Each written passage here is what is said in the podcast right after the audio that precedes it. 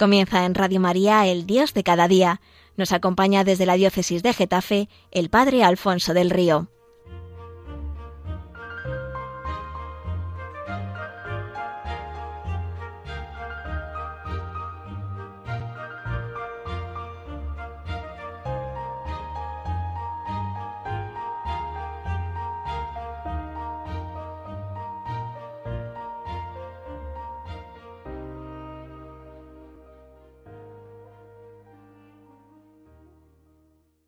Un cordial saludo para todos los oyentes del programa El Dios de cada día. Les habla el Padre Alfonso del Río desde el Seminario Diocesano de Getafe, en el Cerro de los Ángeles, un santuario emblemático de la espiritualidad del Sagrado Corazón de Jesús que les invito a visitar para rezar en el centro geográfico de España por la extensión de ese reino de Dios por toda ella y también para ofrecernos a Jesucristo como testigos de su amor para que la extensión de su reino sea una realidad.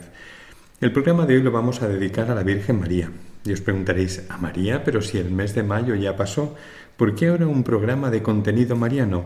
Pues bastaría responder que de María nunca se habla lo suficiente. Es una persona revestida de un misterio tan inagotable que nunca acabaría uno de hablar de él.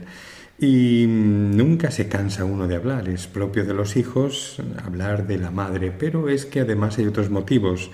Si ya el programa pasado lo dedicábamos a decir una palabra acerca de las numerosas e importantes fiestas que este año concurrían durante el mes de junio, con el deseo de que ese subrayado en el calendario nos ayudase a preparar bien el corazón para vivirlas plenamente y para obtener de ellas todas las gracias que el Señor quería regalarnos en cada una, pues bien, si eso ya lo hicimos el mes pasado, durante los meses de verano nos vamos a encontrar con una serie de fiestas marianas, algunas de ellas de gran arraigo popular, que nos hacen levantar la mirada a la Virgen y percibir su cercanía y su protección maternal, ayudándonos a vivir bien este tiempo, a centrarlo y a poner nuestro descanso en su Hijo Jesucristo, viviéndolo como un tiempo para Dios, para nosotros mismos, para la familia, para los amigos, un tiempo en el que verdaderamente descansar, un tiempo también para la caridad. Vamos a pasar lista de una forma somera a estas fiestas de las que luego vamos a intentar decir una palabra de cada una de ellas. La primera nos la encontraremos el 16 de julio y será la fiesta de la Virgen del Carmen.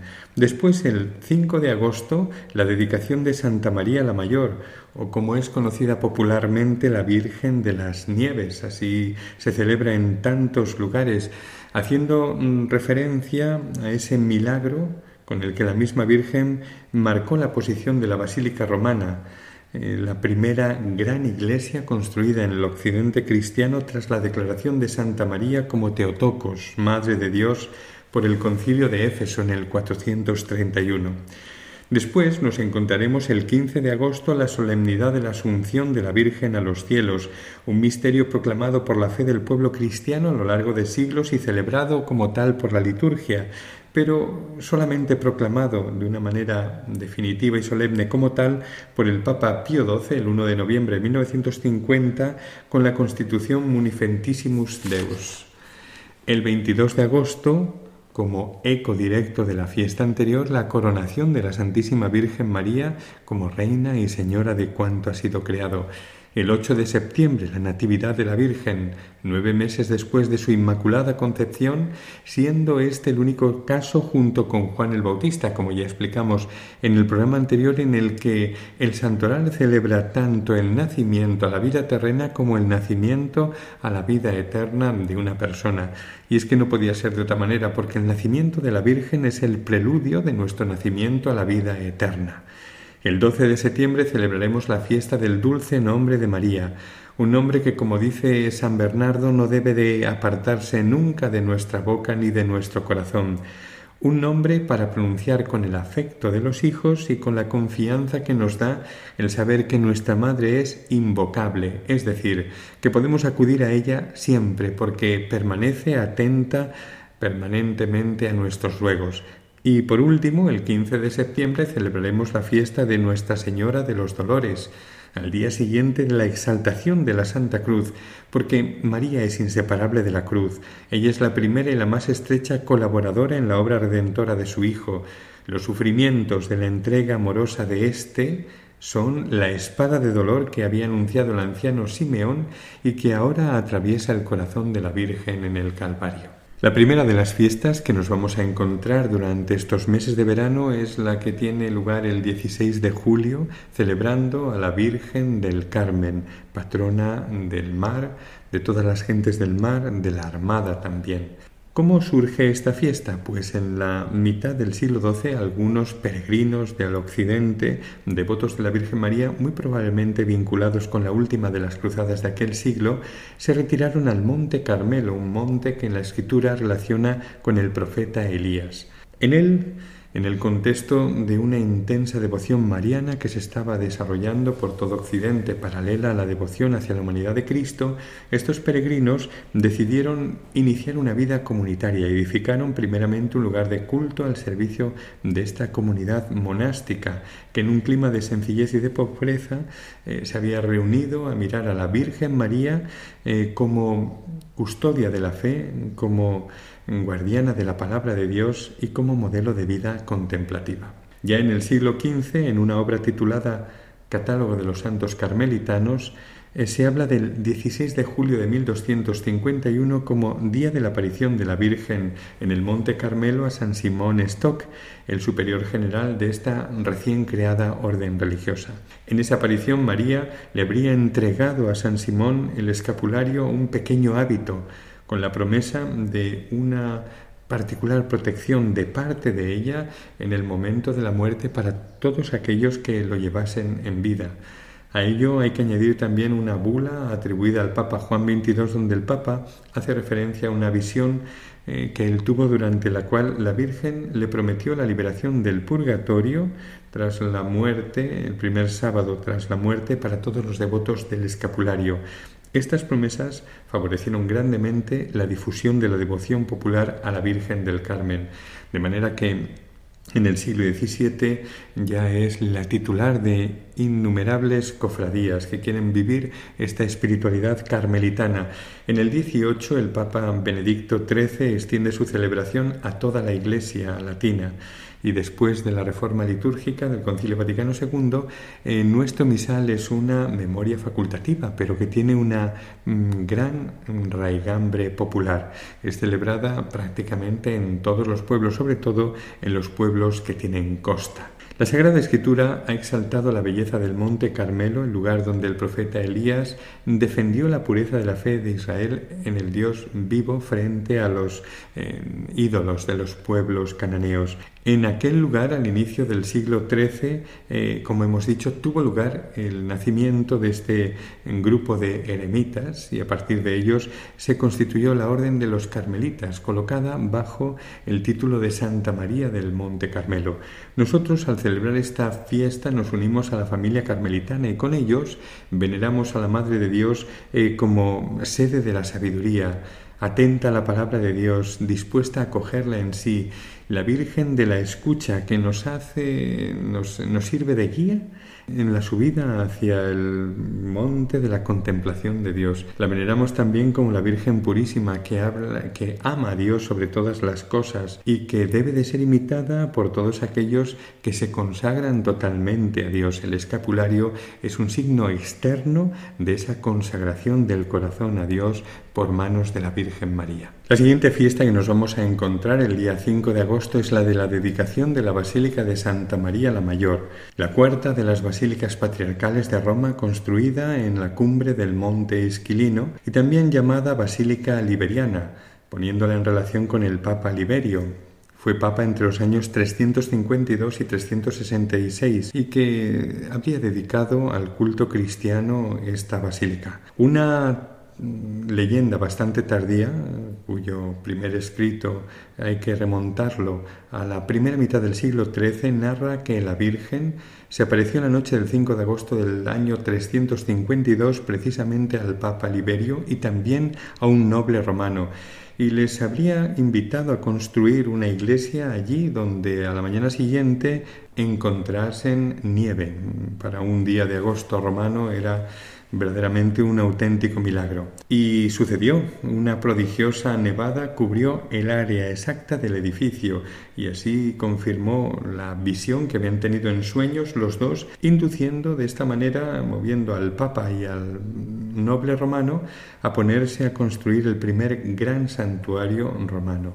Aquí que también reciba el título de Santa María de la Nieve. En poco menos de un siglo después, el Papa Sixto III, para recordar la celebración del Concilio de Éfeso 431, en el cual, como os decía al introducir el programa de hoy, fue proclamada María como Madre de Dios, Teotocos, y reconstruyó por completo la iglesia dándole las dimensiones actuales. Se puede decir que la construcción, eh, esta reconstrucción fue iniciada en torno al año 420. De esta mm, obra eh, permanecen en la nave con columnas y los 36 mosaicos que adornan esta nave, la nave central. Em, las investigaciones realizadas en el siglo XX, en el último tercio del siglo XX, han demostrado que la parte más antigua de esta iglesia remonta precisamente a, este, a estas obras del Papa Sixto III.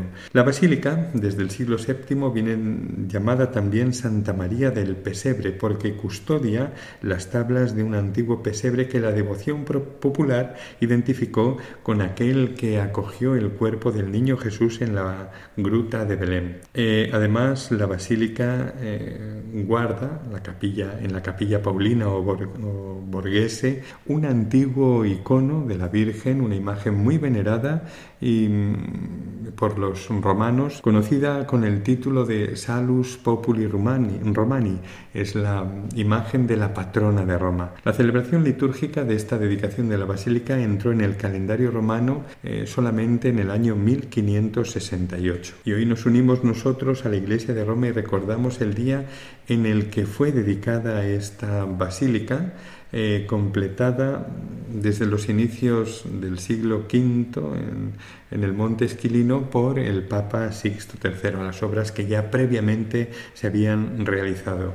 Recordar la dedicación de una iglesia significa caer en la cuenta de nuestra dignidad como pueblo de Dios reunido en el amor de la Trinidad, en la comunión del Dios uno y trino. La liturgia de hoy celebra también a la Virgen María unida a esta dedicación. Ella es la primera de los creyentes, ella es la imagen de la iglesia, ella es el templo de la Santísima Trinidad. A su protección nos acudimos todo el pueblo de Dios peregrino en medio del mundo a la espera de nuestra llegada a la verdadera casa que es la Jerusalén celestial. Introducimos una pausa musical en nuestro programa de hoy dedicado a la Virgen María. En ella vamos a escuchar la pieza Ave Mundi Espes María de Marco Frisina, una oración musicalizada en la que, como el mismo título nos indica, se nos invita a mirar a la Virgen como causa y fuente de nuestra esperanza.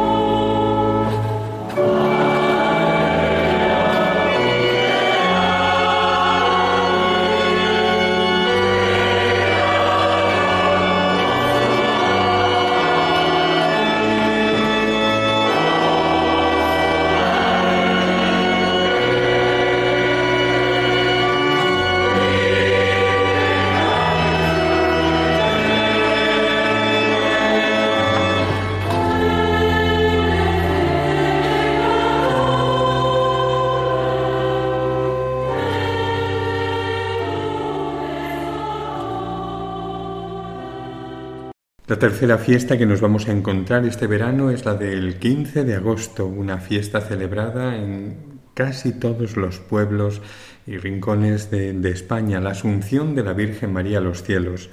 ¿Cuál es la historia de esta fiesta? Pues en los comienzos del siglo VII, la Asunción de la Virgen María formaba parte de las cuatro fiestas marianas más antiguas presentes ya en la liturgia romana, junto con la Natividad, la Anunciación, la Purificación y la Asunción.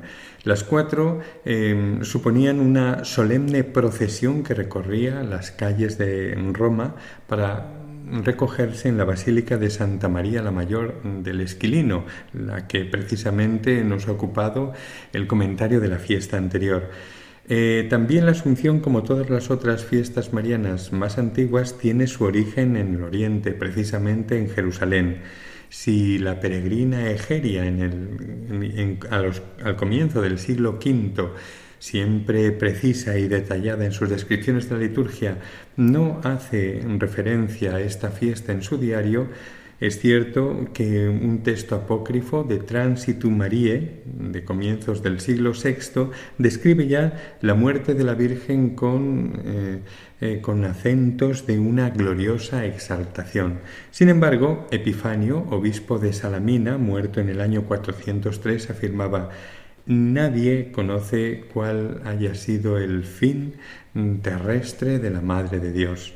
Antonino de Piacenza, en torno al año 570, cita como lugar de culto el sepulcro de la Virgen en Jerusalén, del cual, dice palabras textuales de este autor, se llama Santa María al cielo porque de allí fue elevada hacia aquel lugar. El emperador Mauricio que reinó entre los años 582 y 602, estableció esta fiesta mariana el 15 de agosto con el título de la Dormición de la Virgen. Este es el título actual que tiene esta iglesia en el Oriente. En Occidente, inspirándose en la antigua tradición oral y en los escritos de San Efrén, muerto en el año 373, la fiesta mm, del siglo VIII asumió el título de la Asunción de Santa María, se aparece en el sacramentario gregoriano. Y en el decreto de Graciano del siglo XII, la fiesta de la Asunción está ya colocada entre las 41 fiestas de precepto de la Iglesia más allá de los domingos.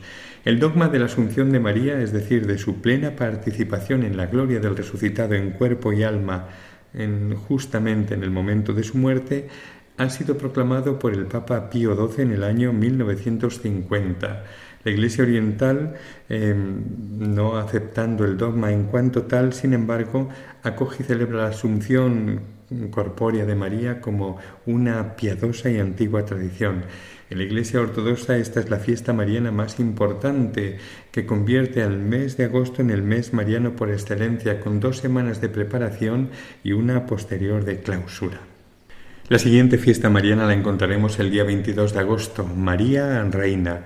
Es una fiesta en estrecha relación, como vamos a ver, con la eh, solemnidad anterior, la Asunción de María a los cielos. Justamente la Asunción de María es como un reflejo de la celebración de la resurrección y la ascensión de Cristo al cielo. De la misma manera, esta otra fiesta, la de María Reina, sería lo mismo respecto de la celebración de Jesucristo, Rey del universo. Es una fiesta esta de María Reina que no celebra un hecho histórico, un evento preciso de la vida de la Virgen, sino eh, pues una verdad creída como tal y celebrada por el pueblo cristiano, aunque los orígenes de esta memoria mariana son relativamente recientes. Una primera petición procedía de un congreso mariano celebrado en Lyon en el año 1900. En 1902, un congreso semejante en Friburgo eh, pedía la institución de una fiesta en honor de la Virgen María, Reina del Universo, colocada el 31 de mayo, es decir, concluyendo el mes mariano por excelencia, que era uno de los momentos más intensos de la piedad popular en torno a la Virgen. La petición, sin embargo, no fue respondida por la Santa Sede. Eh, la institución de la fiesta de Cristo Rey del Universo por parte del Papa Pío XI en 1925 como conclusión de ese año santo, eligiendo para ello el último domingo de octubre, hizo que se renovase eh, las peticiones a la Santa Sede, em, sugiriendo una fiesta análoga para la Virgen María. Y así, al concluir el año mariano en 1954, año del centenario de la proclamación del dogma de la Inmaculada Concepción de la Virgen María, el Papa Pío XII instituyó la fiesta litúrgica de María Reina, colocándola, según las peticiones que había recibido, el 31 de mayo. Con una nueva sensibilidad litúrgica, el calendario litúrgico reformado del 1969 colocó esta memoria en el octavo día después de la Asunción, para evidenciar de una manera mejor eh, la estrecha relación entre la Asunción y la plena glorificación de María, dos caras de una misma moneda. Con la misma coherencia litúrgica, la memoria del Inmaculado Corazón de María había pasado del 22 de agosto al sábado, el día siguiente, a la celebración de la solemnidad del Sagrado Corazón de Jesús. La solemnidad de la Asunción de la Virgen tiene una prolongación festiva en la celebración de la Bienaventurada Virgen María Reina eh, que acontece ocho días después, en la cual se contempla aquella que, eh, sentada junto al Rey de los siglos, resplandece como reina e intercede como madre, nos dirá el Papa Pablo VI en Marialis Cultus. Ocho días después de la solemnidad de la Asunción volvemos a venerar a la Virgen con el título de Reina. Así nos enseña el Concilio Vaticano II. La Inmaculada Virgen, terminado el curso de su vida terrena, fue elevada a la gloria celeste en cuerpo y alma y exaltada como reina del universo eh, para que fuese de esta manera plenamente conformada a su Hijo, el Señor de señores y Rey de reyes, el vencedor del pecado y de la muerte. Lumen Gentium 59. La mm, realeza de María no corresponde con nuestros criterios de poder, sino que más bien habla de espiritualmente de su humildad, de su función maternal respecto de todos los discípulos de su hijo, de su estar siempre atenta como madre a interceder a favor de los creyentes y de ser un signo de la gloria futura que aguarda a toda la Iglesia. Y vamos a introducir una nueva pieza musical, nuevamente de Marco Frisina. En este caso es un texto extraído de la Divina Comedia, un precioso himno perteneciente ya al final de esta obra en el que se exalta la Virgen María. El título es Vergine Madre Filia del tuo Figlio. Con él os invito a centrar el corazón en, estos, eh, en estas celebraciones marianas de, que van surcando el verano y dejaremos las del mes de septiembre para comentarlas un poco más detenidamente en nuestro próximo programa. Os deseo un feliz verano y que sea un verdadero tiempo de gracia, un tiempo en el cual de la mano de la Virgen nos dediquemos a descansar en su Hijo Jesucristo, y a dedicarnos a nosotros y a los nuestros familiares y amigos y sobre todo también a dedicar eh, tiempo y vida a ejercer de la mano de María la caridad con los demás. Así es como el verano es un verdadero tiempo de descanso para nosotros y no un invierno para las almas. Un buen verano de la mano de la Virgen.